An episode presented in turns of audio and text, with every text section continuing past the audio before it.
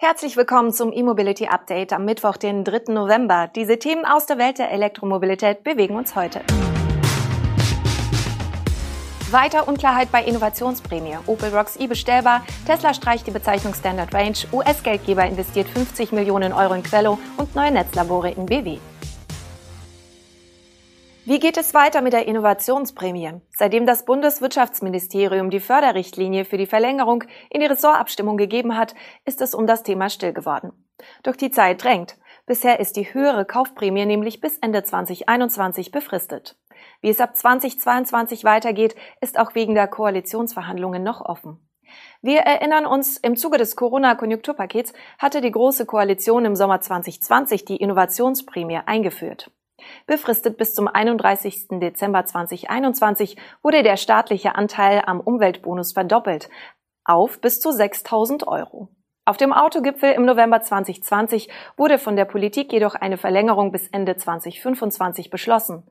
Nur wurde dieser politische Beschluss bisher nicht in eine gültige Regelung umgesetzt. Immer wieder hieß es, dass die Abstimmungsprozesse noch nicht abgeschlossen seien. Mitte September, also kurz vor der Bundestagswahl, gab es dann bis dato letzte Lebenszeichen. Das Bundeswirtschaftsministerium hatte die Verlängerung in die Ressortabstimmung gegeben. Ob die Verlängerung der Innovationsprämie tatsächlich bis zum 1. Januar 2022 in Kraft treten wird, scheint derzeit aber unklar, auch wegen der laufenden Koalitionsverhandlungen. Dabei versuchen SPD, Grüne und FDP offenbar ihre eigene Vorstellung einer E-Auto-Förderung umzusetzen. Die Beschlüsse vom Autogipfel 2020 hätten keine Relevanz mehr, heißt es in Medienberichten. Wie genau sich die künftigen Koalitionspartner eine neue E-Auto-Förderung vorstellen, ist bisher nicht durchgesickert.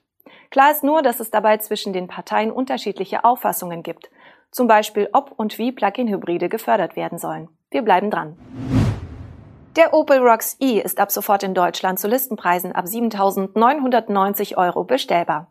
Ausgewählte Opel-Partner bieten bereits Produktberatungen, Probefahrten und Unterstützung für den Online-Bestellprozess an.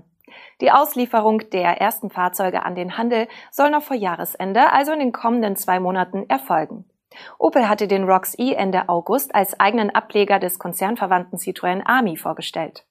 Im Grunde handelt es sich um identische Fahrzeuge.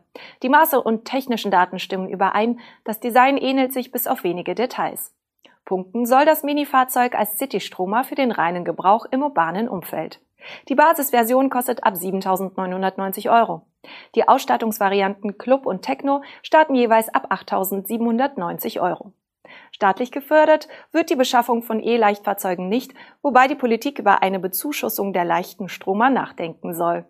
Die Finanzierungsrate für den ROX E wird laut Opel auf dem monatlichen Niveau eines Tickets für den öffentlichen Personennahverkehr liegen. Opel will mit dem Modell ebenso wie die französische Schwestermarke mit dem Ami vor allem junge Leute ab 15 Jahren ansprechen. Denn das Leichtfahrzeug darf bereits mit dem Führerschein der Klasse AM, also dem Rollerführerschein, bewegt werden. Ausschlaggebend hierfür ist, dass der ROX E nicht mehr als 6 kW Leistung sowie nicht mehr als zwei Sitzplätze hat und maximal 45 kmh schnell fährt. Dass sich somit bundesweit bereits 15-Jährige hinter das Steuer setzen dürfen, ist einer Gesetzesnovellierung zu verdanken, die dieses Jahr in Kraft getreten ist. Tesla hat seine Konfiguratoren für das neue Modelljahr 2022 angepasst. Neben geänderten Modellbezeichnungen gibt es auch Änderungen bei den Reichweitenangaben.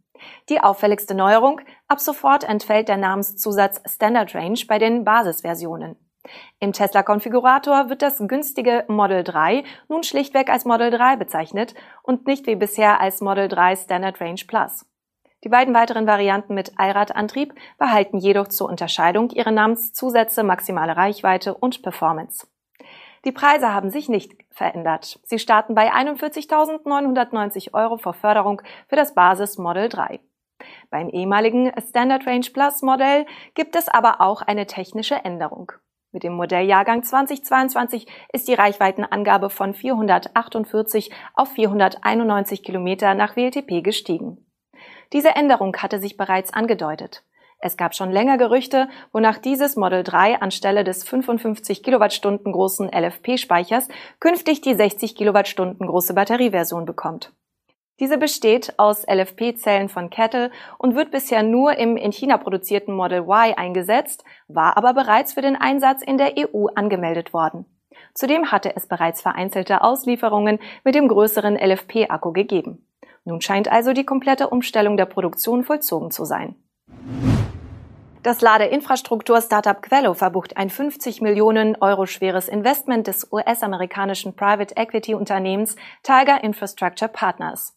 Das Unternehmen aus München kann mit dem Kapital nach eigenen Angaben seine nächste Wachstumsphase finanzieren. Bei Quello handelt es sich um ein junges Unternehmen, das spezielle AC-Ladepunkte in deutschen Städten betreibt.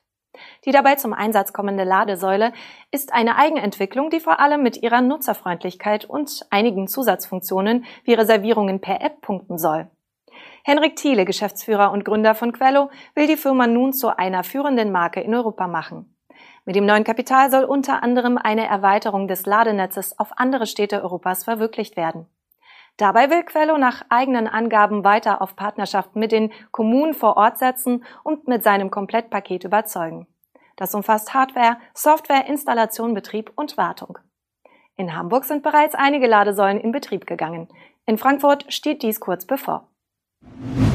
Die Netze BW startet in Baden-Württemberg zwei weitere ihrer Netzlabore zum intelligenten Heimladen.